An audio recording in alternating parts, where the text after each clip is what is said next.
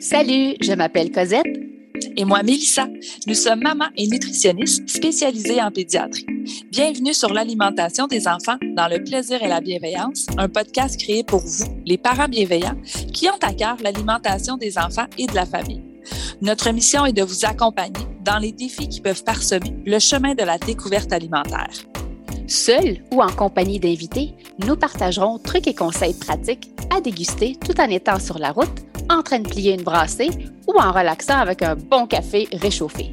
Avec nous, vous comprendrez le pourquoi du comment pour vous donner ou redonner confiance en vos approches parfaitement imparfaites pour permettre à vos enfants de devenir des mangeurs heureux, compétents, curieux, intuitifs et bien dans leur corps, une bouchée à la fois, dans le plaisir et la bienveillance. Bonne écoute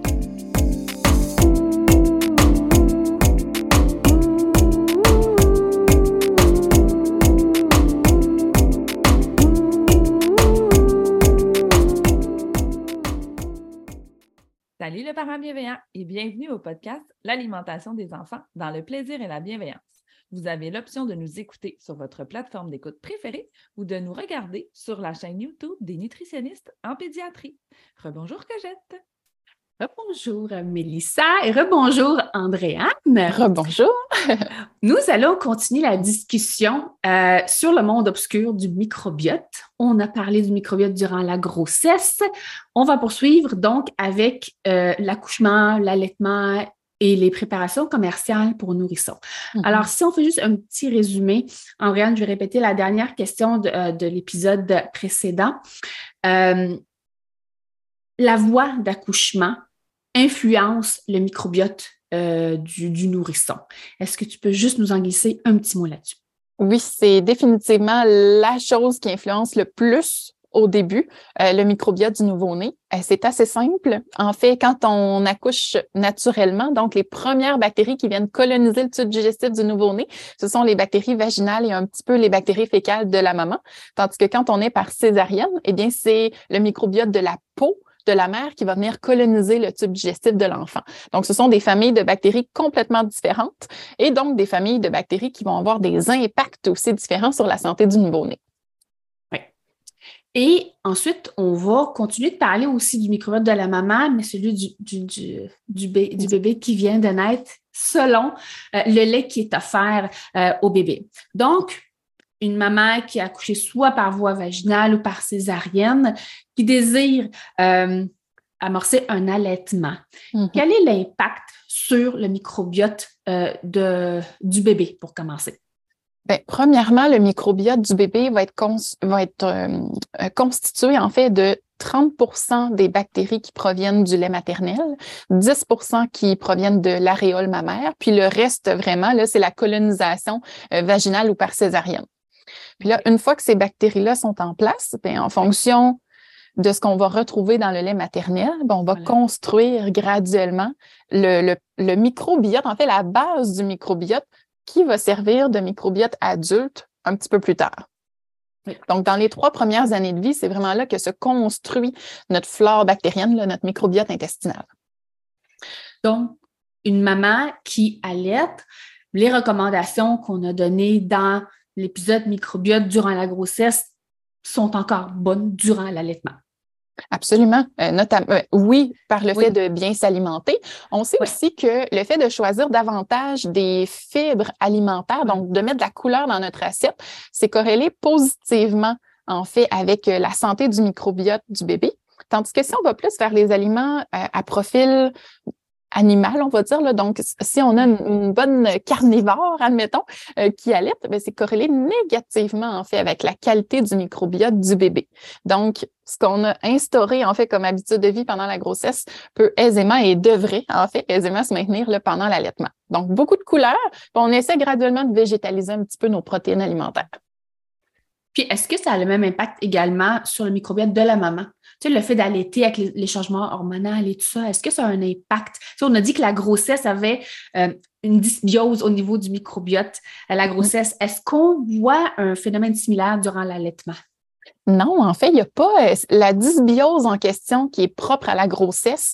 Euh, graduellement, là, va s'estomper pendant l'allaitement. Et là, ben, c'est les recommandations générales qui vont qui, vont tout simplement s'appliquer. Donc, quand je dis recommandation générale, ben, c'est tout ce qu'on peut mettre dans notre alimentation pour favoriser un microbiote maternel sain. Puis là, on revient à tout ce qui est, euh, en fait, tout ce qui est relié à l'assiette santé. Hein. donc, euh, beaucoup de fruits et légumes dans notre alimentation. On végétalise nos protéines, on met du poisson dans notre semaine, une bonne hydratation, puis on évite les aliments, on, limite, pardon, euh, tout ce qui est aliments ultra transformés, là, avec 40 millions d'ingrédients et beaucoup d'additifs. Et le fait qu'on prenne un supplément de probiotiques durant l'allaitement, est-ce que ça a un impact sur le microbiote de la maman? microbiote du bébé? Ça a un impact un petit peu sur le microbiote de la maman, mais ça a un impact direct sur le microbiote du nourrisson. Dans le fond, euh, quand on prend le supplément, admettons qu'on prend un lactobacille euh, souche espèce machin machin, là. donc euh, ça, parce que souvent ça a des noms vraiment vraiment longs, c'est codé. Hein? Donc ça, ben, cette espèce-là qu'on prend, mettons, en supplément, euh, on le retrouve directement dans le lait maternel et on le retrouve directement dans le microbiote du bébé. Donc, là, on sait que ce qui est important dans les premiers jours, les premières semaines, c'est la quantité de bifidobactéries. Les bifidobactéries, ce sont elles qui vont vraiment s'occuper de faire l'éducation du système immunitaire euh, du nourrisson. Et quand je dis éducation du système immunitaire, c'est que c'est vraiment ce sont ces microbes-là qui vont enseigner à notre corps à se défendre contre les intrus, puis à accepter en fait certains micro-organismes qui sont là pour nous aider au quotidien. Donc, pendant cet enseignement-là, ben, ça nous prend beaucoup de bifidobactéries, justement. Alors, le supplément à prendre serait davantage justement vers les, ben, pourrait s'orienter vers les bifidobactéries. Donc ça, ça va être à lire là, sur les étiquettes des probiotiques que vous aimeriez prendre. Puis plus tard, on pourra y aller avec des probiotiques qui sont plus riches en lactobacilles. Ce sont des bactéries très, très fortes. Là, on les retrouve quasiment dans tous les probiotiques. Donc, euh, mais au début, là, dans les premières semaines, ça vaut la peine de se diriger vers les bifidobactéries. Est-ce que c'est la même chose durant la grossesse? Donc, on se dit plus un, un supplément varié de probiotiques, puis à la naissance, bifidobactéries, ou on peut juste garder bifidobactéries grossesse, première semaine lorsque bébé naît, puis ensuite on se dirige vers un lactobacille pour faciliter un peu le. Bien, mettons qu'on est vraiment têteux, là. on peut y aller pour un multi, on peut y aller pour un multisouche pendant la grossesse ou pour des lactobacilles durant la grossesse. Donc, un mélange de lactobacilles, admettons. Puis là, première semaine de vie, bifidobactéries, puis ensuite on revient vers notre multisouche. C'est très clair. As-tu des noms? Là, je sais que tu nous as référé au guide des probiotiques, mais as-tu une, une marque facile à trouver en pharmacie pour une maman? Euh, on s'entend. Les premières semaines, hein, on, est, on est fatigué, on est cerné jusqu'aux genoux. Puis, euh, on veut directement l'aller presque de la pharmacie. Dans ils vont être dans l'hôpital à l'accouchement. Mais honnêtement, là, pendant la grossesse, euh, celui que je trouve vraiment le fun, c'est le bioca à boire et non en capsule. Parce que le à boire va venir travailler de la bouche jusqu'à l'anus. Donc, ça va travailler ah. partout. Alors, ça, c'est intéressant. Puis, on peut le doser aussi. Donc, on peut en prendre un tiers de pot par jour. Donc, euh, financièrement, c'est beaucoup plus intéressant aussi parce qu'on divise un petit peu le coût sur plusieurs jours. On peut l'ajouter à nos smoothies, on peut mm-hmm. l'ajouter un petit peu partout. Là. Donc, c'est ça qui est intéressant. Puis, côté bifidobactéries, mais je vous dirais vraiment celui qui a la cote là, sur nos tablettes, c'est le haleine. Donc, pendant quelques jours, quelques semaines au début, on peut prendre celui-là. Puis ensuite, on revient vers, écoutez, des probiotiques, là, sur le marché, il y en a, il y en a, il y en a. Euh, la marque Vitoli, entre autres, de Eric Simard, c'est une marque québécoise, donc un multisouche quand même intéressant aussi. Il y en a plusieurs quand même. Parfait. Alors, pour ceux qui nous écoutent, vous allez voir, là, tout va être écrit dans la description. Vous allez juste cliquer là-dessus. Vous allez avoir moins un visuel, puis vous irez à la pharmacie, euh, la pharmacie du coin ou celui que vous connaissez.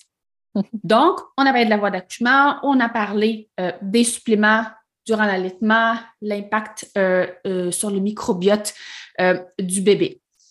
Si on regarde un petit peu le contenu du lait maternel, mm-hmm.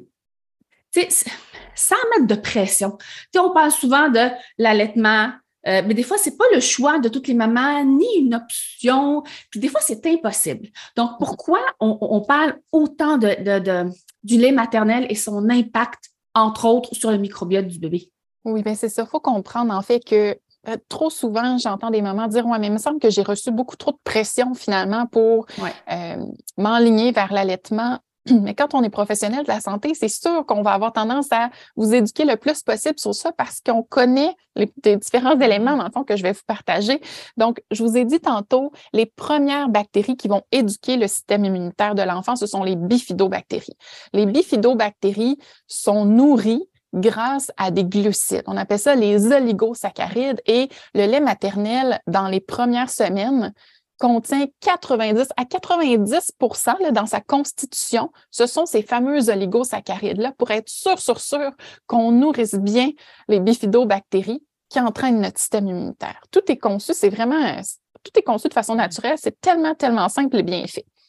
Puis, le contenu, dans le fond, du lait maternel va être grandement influencé par l'alimentation de la maman. Donc, au niveau du choix des gras, entre autres, quand on va vers les bons gras, mais c'est sûr qu'on a plus de bons gras au niveau du lait maternel, ce qui va favoriser le neurodéveloppement euh, du, nourrisson. Euh, au niveau des fibres alimentaires, donc plus on s'alimente en fibres, en ce qu'on appelle des prébiotiques, donc ça, on en jaserait peut-être un petit peu plus tard, c'est des types de fibres bien précises. Donc, plus justement notre lait maternel est riche en ces oligo-éléments-là, en ces oligo, pardon, euh, sucres-là, qui vont venir nourrir les bonnes familles de bactéries, celles qu'on veut voir au début pour une bonne éducation du système immunitaire. Puis, c'est pas tout. Il y a le volet éducation du système immunitaire, mais aussi si nos familles de bactéries s'installent comme elles doivent s'installer dans le bon ordre, eh bien, on met la table vraiment pour que adultes, ben que, pour que enfants, adolescents et adultes, on ait un microbiote riche, sain, diversifié. Et ça, c'est gage de santé globale à long terme c'est gage de la prévention de certaines maladies chroniques à long terme. Donc, on investit vraiment dans la santé de nos enfants en commençant dès le jour 1 avec l'allaitement. Alors, c'est pour ça qu'on qu'on tape, qu'on martèle finalement sur ce message-là. La durée, parce que des fois, euh, il y a des mamans qui vont dire, ben écoute, je vais allaiter, mais pour une semaine, pour trois mm-hmm. mois, puis après ça, ben, écoute, ça me parle pas, ça ne fait pas partie de, ce que moi, euh, je me souhaiterais faire pour moi, parce qu'on prend également en, considération le choix de la maman, ce qu'elle, elle ressent, pas juste son bébé. Est-ce que dans la littérature, euh, tu as vu passer une durée qui peut euh, aider un peu au niveau du microbiote du bébé? Ben, en fait, toute la littérature s'entend pour dire que plus la période est longue, mieux ce sera pour le développement du microbiote intestinal. En même temps, rendu là, ben, il faut vraiment être capable de l'interpréter en fonction justement de ce qui se passe entre ben, dans, le lien bébé-maman, dans ce qu'on est capable de faire en fonction de quand est-ce qu'on retourne au travail et ainsi de suite. Là. Il y a beaucoup de paramètres euh, qui entrent en jeu, mais dites-vous, plus la durée est longue, meilleur le développement du microbiote sera. Malgré l'introduction des aliments, donc c'est pas juste de 0 à 6 qu'on voit vraiment, c'est vraiment la durée totale euh, de l'allaitement. Absolument. Et l'allaitement, pardon, pardon, Cosette. le, contenu, le contenu du lait maternel va s'adapter par lui-même en fonction de chacune des étapes de développement du microbiote. Donc, dès qu'on introduit les solides, le microbiote va changer, évidemment, parce qu'on change tout ce qui arrive, mais le, lait maternel, le contenu, va s'adapter en fonction de ça également. Donc, c'est assez, c'est un phénomène naturel qui est assez fascinant, je trouve. Oui, tellement. Puis, qu'est-ce que tu en penses, euh, le lien entre l'allaitement et la prévention des allergies? Là, je vais vraiment faire la différence entre les allergies euh, immédiates, donc de type 1. Est-ce que dans la littérature, il y a un lien entre, bon, euh, la un meilleur microbiote en lien avec la prévention des allergies chez le nourrisson? En fait, ce sont des études d'association c'est là où ça devient compliqué de dire, eh bien, il faut absolument agir sur le microbiote si on veut prévenir les allergies. Ça, un lien de cause à effet comme ça, ça n'existe pas dans la littérature. Ce sont des associations. Donc, par exemple, ce que ça veut dire, c'est qu'on a vu que les enfants qui présentaient moins d'allergies avaient au départ un microbiote plus riche en bifidobactéries. Donc, on peut se dire conséquemment que ce sont les enfants, justement, euh, qui ont été allaités, parce que si on a plus de bifidobactéries, c'est parce que l'alimentation en soi a donné plus de ligosaccharides, les fameux sucres dont on parlait tantôt. Donc, c'est un petit peu ça le lien qu'on peut faire. C'est pas un lien qui est assez solide pour que, en tant que professionnel de la santé, on puisse dire, ben, hey, on prévient les allergies en donnant des probiotiques, par exemple. J'aimerais trop ça, Oui, ce serait facile. c'est ça. Mais on sait, je, veux dire, les allergies, c'est immunitaire. Le microbiote, il y, a tout un, il y a tout un lien qui est là, mais lequel et comment tout ça se déploie, on ne le comprend pas actuellement. Pas encore. Est-ce que c'est la même chose pour les allergies de type 4? C'est plus au niveau digestif parce que souvent on va voir, mettons, euh, les mamans sous un régime d'éviction. Donc, on va enlever les protéines du lait de vache, de soya, des fois des œufs, du blé, tout mm. simplement parce qu'on voit des symptômes physiques chez l'enfant. Euh, est-ce qu'il y a un lien entre euh, le microbiote et la prévalence de ce type d'allergie?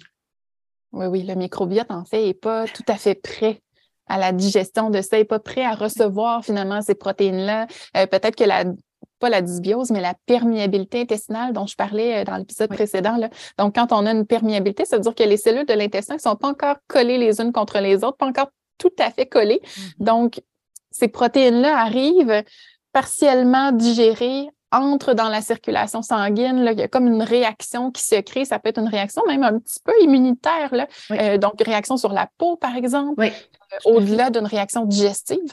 Donc, euh, oui, tout est une question de, on va dire, de maturité du microbiote intestinal. C'est souvent ça aussi qui fait que un an ou deux ans plus tard, mais finalement, ça n'existe plus. Ça n'existe plus. Chez les enfants, qui ont une allergie de qu'on appelle digestive. donc, chez les enfants, chez qui physiquement on va avoir des symptômes, exemple, du reflux, euh, pathologique. Euh, ça va être euh, des gaz, des ballonnements, du sang dans les selles. Chez qui la maman va suivre un régime d'éviction. On va enlever les protéines du lait de vache, on va enlever les protéines du soya, des fois les œufs. Donc, on va cibler certains aliments qu'on voit lorsque la maman le consomme, la maman qui allait. On voit un effet chez le bébé. Même si la maman prend, mettons, un supplément de probiotiques de multisouches, comme tu l'as nommé, le Vitali, on, le sait parfois, euh, il y a certains, euh, certains parents qui vont vouloir ajouter une souche euh, de probiotiques chez le bébé. Et là, je voulais juste faire une petite parenthèse, ce n'est pas une recommandation, mais en fait, c'est d'en parler avec votre pédiatre, le médecin qui suit votre enfant, votre gastro-entérologue si vous êtes rendu vraiment au stade suivi en gastro-entérologie, parce que parfois, l'ajout d'une certaine souche de probiotiques pourrait peut-être aider. Ce n'est pas démontré euh, par la science, mais cliniquement, on voit une amélioration sans nommer de marque, sans nommer de souche. Mais sachez que parfois, ça peut donner un petit boost à bébé, puis parfois, ça peut juste pas aider du tout, puis parfois, ben, ça peut causer des petits désagréments. Mais sachez que il y a peut-être quelque chose de plus qu'on peut faire pour accompagner notre bébé à se sentir mieux euh, durant son alimentation, qui est vraiment juste de l'allaitement. Mais on ne veut pas mettre fin à l'allaitement, loin de là, parce que parfois les mamans trouvent ça difficile, mm-hmm. malgré toutes les évictions. Bébé reste symptomatique. Donc, il y a peut-être un petit quelque chose qu'on peut rajouter. Donc, on essaie d'être proactif, au lieu d'être tout le temps réactif, attendre que la réaction arrive euh, du bébé pour ajouter un petit plus. Donc, c'est juste une petite parenthèse. Oui. souvent, les mamans vont me demander, par exemple, est-ce que, ben, est-ce que ça peut être problématique, dans le fond, de donner un probiotique à l'enfant entre 0 et 2 ans, admettons? Puis il y a quand même plusieurs produits, puis plusieurs souches qui ont été étudiées dans ce groupe d'âge-là, puis qui sont mm-hmm. sécuritaires. Puis, comme tu dis, là, qui même en prévention vont aider. Mm-hmm. Tout à fait. C'est vraiment de poser les questions. Puis le guide dont, tu, as, tu, as, déjà fait mention est vraiment très clair. Donc, c'est vraiment les souches euh, les plus étudiés qui vont être là-dedans, parce qu'il y en a tellement de souches hein, de probio. Euh, donc, les plus étudiés qui ont démontré des effets positifs, ben, ils sont vraiment dans ce document-là. Mais c'est poser les questions à vos professionnels de la santé. Puis, s'ils ne savent pas, ils vont aller chercher euh, la bonne information référée à la bonne personne qui va pouvoir vous accompagner là-dedans. Oui. On a parlé allaitement. Là, j'aimerais qu'on parle des préparations commerciales pour nourrissons. Donc, une maman qui ne désire pas ou que c'est impossible. Ce n'est pas un choix, euh, mais c'est impossible l'allaitement qui va se diriger dès la naissance du bébé vers une préparation commerciale euh, pour nourrissons. Mm-hmm. Est-ce que euh, il y a un Qu'est-ce que tu regarderais? Toujours en, en ayant en tête, on regarde le microbiote du bébé. Est-ce qu'il y a, sans nommer de marque, est-ce qu'il y a des mm-hmm. souches que certaines marques vont contenir qui pourraient être bénéfiques surtout les premières semaines, on a, on a, parlé beaucoup, beaucoup euh, du bifido pour les premières semaines. Est-ce qu'il y aurait euh, une souche qu'on devrait peut-être regarder lorsqu'on regarde nos préparations commerciales? Oui, mais il n'y a pas dans les préparations commerciales de bifidobactéries ajoutées, mais il y en a quand même quelques-unes qui contiennent euh, soit de la LGG, qui est une souche dans le fond qui a fait ses preuves, ou sinon la L-rutérie. Donc, bref, de prendre une préparation commerciale avec l'ajout d'un probiotique, ça peut être intéressant. Je vais être bien transparente avec vous. Ma question n'a jamais été répondue jusqu'à maintenant. On sait que les probiotiques, par exemple, qui sont dans, dans les aliments commerciaux, euh, qui sont dans les, euh, les petits chewable, les, les, les, probiotiques en bonbons qu'on peut mastiquer. Oui. C'est ça. Moi, je me suis toujours demandé, est-ce que les souches qu'il y a là-dedans peuvent traverser la barrière acide de l'estomac et vraiment mm-hmm. aller travailler au site où on veut que cette bactérie-là travaille? Euh, parce que jusqu'à maintenant, toutes les études disent que les souches utilisées ont des impacts positifs, mais les études n'ont jamais été faites sur le produit fini, le produit que l'enfant consomme ou que l'adulte consomme. Alors, ça demeure un bémol, mais encore une fois, si on met toutes les chances de notre bord, effectivement, de choisir une préparation pour commerciale avec l'ajout d'un probiotique, c'est bien. Et on en a également qui contiennent un ajout en oligosaccharides, donc en certains certains types de glucides qui ressemblent avec leur forme chimique, qui ressemblent un petit peu à des prébiotiques.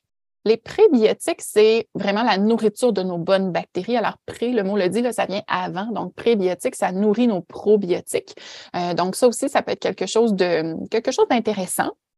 Je vous dirais, dans la mesure du possible, quand on lit un petit peu les ingrédients de nos préparations commerciales pour nourrissons, on est capable d'en choisir qui contiennent euh, c'est que dans les premiers ingrédients, on ne trouve pas des huiles hyper hydrogénées, euh, saturées. Donc, ça aussi, là, des fois, ça arrive vite dans les premiers ingrédients. Alors, si on peut les retrouver un petit peu plus loin, euh, ça serait quand même bien.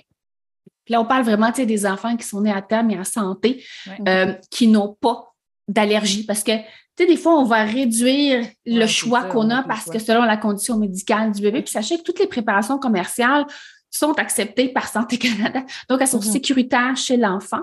Euh, mais c'est juste un, petit boost euh, pour ceux que, bon, les, familles qui ne veulent pas allaiter ou que ce n'est pas un choix, c'est pas le mm-hmm. choix de, la maman euh, ou que c'est plus difficile. Donc, on va aller vers des préparations peut-être qui vont en contenir ou la préparation que elle est plus abordable pour nous parce que des fois, on va aller mm-hmm. vers des marques maison mais ça n'empêche pas le fait qu'on peut en rajouter dans, le, dans les préparations encore une fois. Donc, ça peut être euh, une option. Et ça, vraiment, référez-vous à vos nutritionnistes. Mm-hmm. Euh, en CLSC, ils vont vous accompagner. Donc, s'il n'y a pas de défi euh, au niveau de l'alimentation chez l'enfant, ils vont pouvoir vous guider tout simplement pour ajouter une valeur à, au lait, au lait du bébé.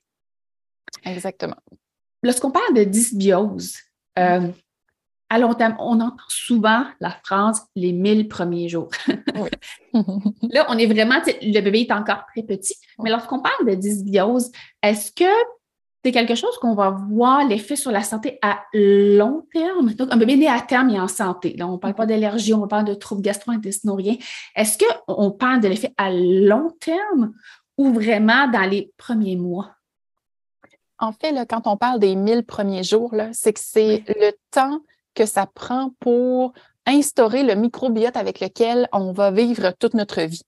C'est sûr qu'après ça, l'environnement, la prise de, médicaments, la prise d'antibiotiques, euh, euh, l'hygiène autour de nous, notre alimentation, tout ça va faire varier le microbiote, mais 60% du microbiote va vraiment être euh, va vraiment se stabiliser, là, dans le fond, dans le, dans le 0-3 ans, en fait. Mais c'est sûr que les premiers jours sont importants, notamment pour l'éducation du système immunitaire, comme on le disait préalablement. Maintenant, encore là, ce sont des études d'association. On n'a pas de cause à effet pour l'instant. Ça viendra sans doute plus, plus on étudiera, là, dans le fond, le mm-hmm. microbiote du nouveau-né. Euh, ce qu'on voit dans la littérature en association pour la santé à plus long terme, c'est quand on a une dysbiose ou une perturbation au sein du microbiote du nouveau-né, on voit par exemple plus d'obésité chez l'enfant, plus d'obésité à l'âge adulte. On voit plus de problèmes inflammatoires. Donc, on parle par exemple d'asthme, de dermatite, de problèmes cutanés. Euh, problèmes inflammatoires, on sait que beaucoup de maladies chroniques ont une composante inflammatoire, donc maladies cardiovasculaires, obésité, diabète de type 2, euh, problèmes pulmonaires, problèmes cardiovasculaires et autres. Euh, donc, ça, encore une fois, il y a un lien d'association. Par contre, on n'a pas trouvé de lien avec euh, la croissance, le développement de l'enfant ou le neurodéveloppement de l'enfant. Donc ça, il n'y a pas d'étude qui a été démontrée de ce côté-là. Alors, je vous dirais que c'est ça fait le tour, le côté santé globale. Ça fait le tour. On a parlé beaucoup de l'alimentation, on a parlé du lait euh, maternel, des préparations commerciales. Est-ce qu'il y a d'autres facteurs qui pourraient influencer? Encore on dit tout petit Est-ce que son sommeil, son rythme de sommeil, euh, le fait de voir de la lumière du jour, euh, de bouger un petit peu plus, est-ce que ça a un effet sur le microbiote du tout petit? Tout, tout ou presque dans l'environnement a un effet, ne serait-ce que l'hygiène. Un hygiène excessif, par exemple, ou le simple fait de ne pas pouvoir manger de la terre là, quand on est jeune, tout ça, d'avoir un animal de compagnie qui vient licher, admettons, la main du bébé. Euh, juste la petite lichette, là, c'est un transfert de microbiote de l'animal au bébé. Alors, ça nous permet d'aller chercher le contact avec les plantes. Ben, en tout cas, il faut faire attention là, quand on a un nouveau-né avec les plantes dans la maison. Mais euh, le fait de prendre l'air, d'aller dans la nature, donc tout ça a un impact sur la richesse et la diversité de notre monde intérieur. Ouais. Il y a une chose à retenir, c'est vraiment ça. Pour avoir un microbiote, le microbiote qu'on dit en santé, c'est un microbiote qui est diversifié. Dans une usine, pour que tout fonctionne bien, on a besoin des postes de chacun. Tandis que si on avait juste des représentants en vente, l'usine fermerait demain matin. Donc, ça nous prend les, les expertises de chacun. Oui, tout à fait. Alors, je pense qu'on a fait le tour. Allaitement, préparation commerciale, supplément, allergie. Euh, merci beaucoup, Andréane, encore une fois. Merci à vous. Pour toutes ces belles réponses, tous les trucs pratico-pratiques, on va poursuivre la discussion du microbiote chez l'enfant, donc entre 0 et 3 ans. Alors, se voit tout à l'heure. À tantôt. Alors euh, voilà, j'espère que vous avez aimé cet épisode et si c'est le cas, abonnez-vous à notre balado. Si le cœur vous en dit, vous pouvez nous laisser une note ou un commentaire écrit car c'est comme ça qu'on peut faire connaître ce podcast à d'autres parents, futurs parents qui gravitent autour de la parentalité en général. Vous pouvez aussi nous écrire en tout temps si vous avez des questions ou des inquiétudes en lien avec l'alimentation de vos enfants. Ce podcast, on l'a créé pour vous et on souhaite du plus profond de notre cœur de maman et de nutritionniste qu'il puisse répondre à vos besoins là, maintenant. En plus, tous les épisodes sont également disponibles sur nos chaînes YouTube. Donc, si vous préférez nous voir parler ou simplement lire les sous-titres, ben, sachez que c'est possible. Merci tellement d'être là. On a déjà hâte au prochain épisode pour continuer de connecter avec vous et de jaser alimentation des enfants dans le plaisir et la bienveillance. Bye Mélissa. Bye Cosette.